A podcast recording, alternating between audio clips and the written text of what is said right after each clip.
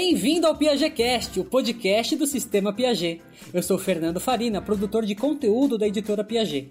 Meu compromisso com você é trazer, por meio de podcasts, conteúdos que sejam relevantes para essa etapa de ensino que você se encontra, o ensino médio.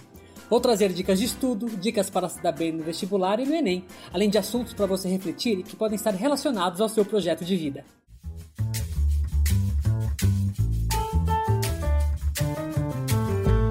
No episódio de hoje, vamos falar sobre o mercado de trabalho do futuro e pensar sobre algumas questões. Como as revoluções do passado e do presente podem nos ajudar a entender o futuro? Quais serão as profissões em alta daqui a 10 anos e quais tendências de mercado vão te deixar à frente da concorrência?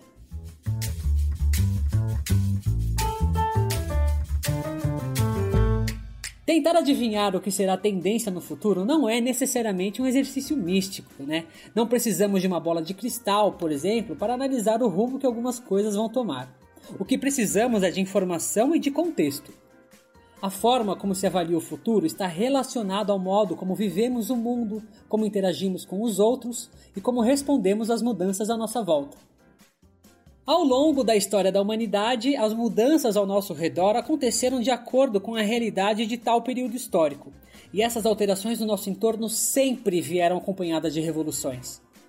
E logo, quando ouvimos falar em uma revolução, né, imaginamos pessoas em ruas, praças, marchando com bandeiras, protestando, gritando.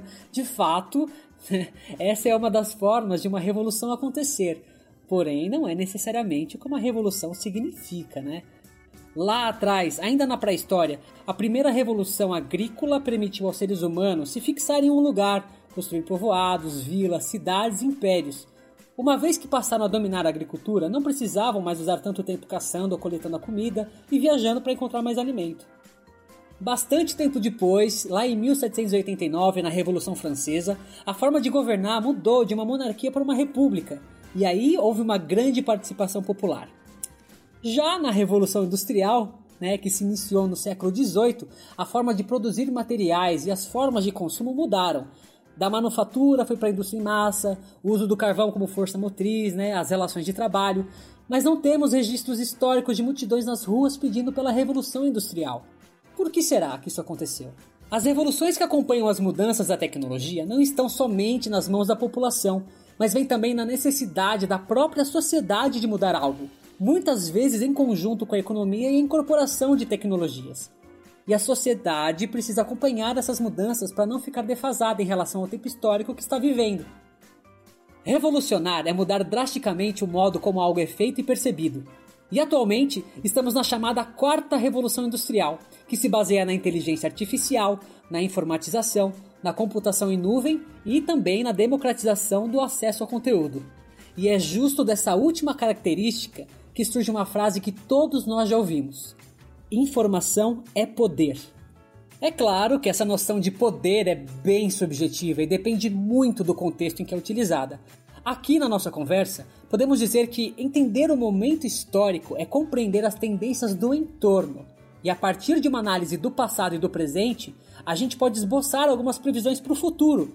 E aí usar a nossa inteligência para prever as mudanças que vão acontecer. E com tudo isso em mente, vamos analisar o que o futuro guarda para você. Desde o meio dos anos 2000, a ascensão de tecnologias baseadas em robótica, inteligência artificial, realidade aumentada, nanotecnologia, impressão 3D, biologia sintética e na própria internet confirma que a utilização das novas tecnologias no cotidiano quebra paradigmas antigos e renova as formas de fazer as coisas. Durante a pandemia de Covid-19 em 2020 e 2021, tanto os estudos em escolas e universidades como grande parte do trabalho realizado por computadores só puderam acontecer remotamente, na maioria das vezes em casa, graças a dispositivos com acesso à internet, caixas de som, câmera e microfones embutidos, como notebooks e smartphones. Nessa perspectiva, atravessar a pandemia de Covid-19 sem pausar completamente todas as atividades só foi possível porque um grande número de pessoas tinha acesso a esses recursos. Esse tipo de naturalização da tecnologia mostra a quarta revolução industrial ativa ao nosso redor, e é nela que devemos buscar a resposta para a nossa grande questão. Afinal, como será o mercado de trabalho no futuro? Tudo indica que daqui a 10 anos, quando você provavelmente estará no auge da sua carreira, o mercado de trabalho estará profundamente relacionado às novas tecnologias, linguagem de programação, a criação de softwares e o entendimento de como eles funcionam, robotização, automatização de processos, serão algumas das grandes apostas, sobretudo no Brasil, onde já falta mão de obra nesse segmento. Daqui a 10 anos, a demanda por qualificação vai aumentar muito Cursos como Tecnologia da Informação ou Análise de Sistemas são ótimas opções. Ai, Fernando, mas eu nem me interesso tanto por tecnologia, nem vou tão bem assim nas matérias exatas. Calma! Eu também não ia tão bem assim nas matérias de exatas e olha eu aqui, trabalhando com tecnologia, né? Porque não é porque a tecnologia é uma grande aposta que as outras áreas do conhecimento vão ser excluídas, assim sem mais nem menos. Também estará em alta carreiras voltadas ao estudo e preservação do meio ambiente, como engenharia ambiental, biologia e oceanografia, por exemplo.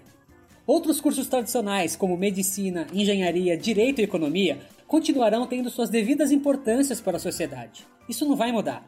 Mas é interessante perceber que as novas tecnologias vão complementar suas atividades e até mudar a maneira como serão realizadas.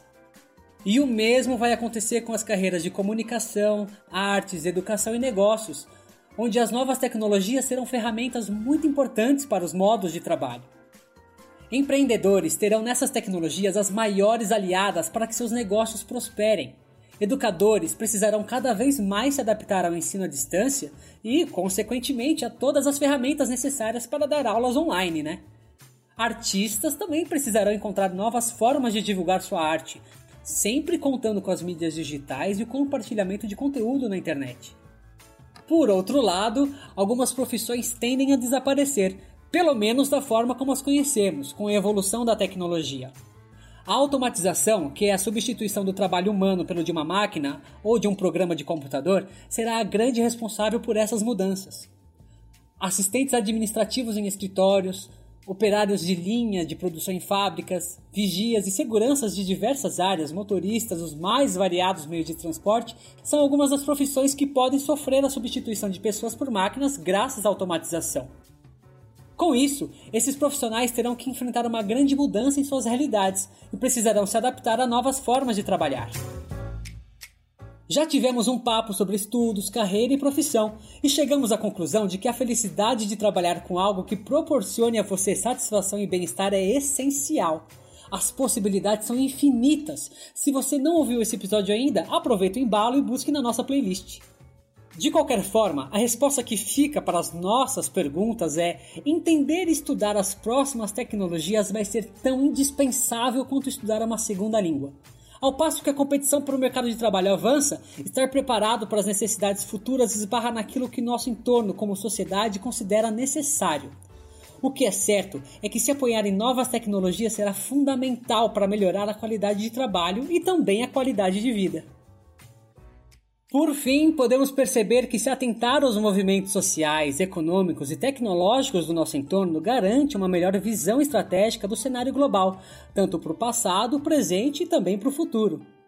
E isso deve ser levado em consideração, pois está diretamente relacionado com nossas escolhas de médio e longo prazo. No caso do mercado de trabalho da próxima década, a tecnologia é o grande farol, que vai concentrar grande parte dos empregos e se tornará cada vez mais indispensável para a nossa vida em sociedade.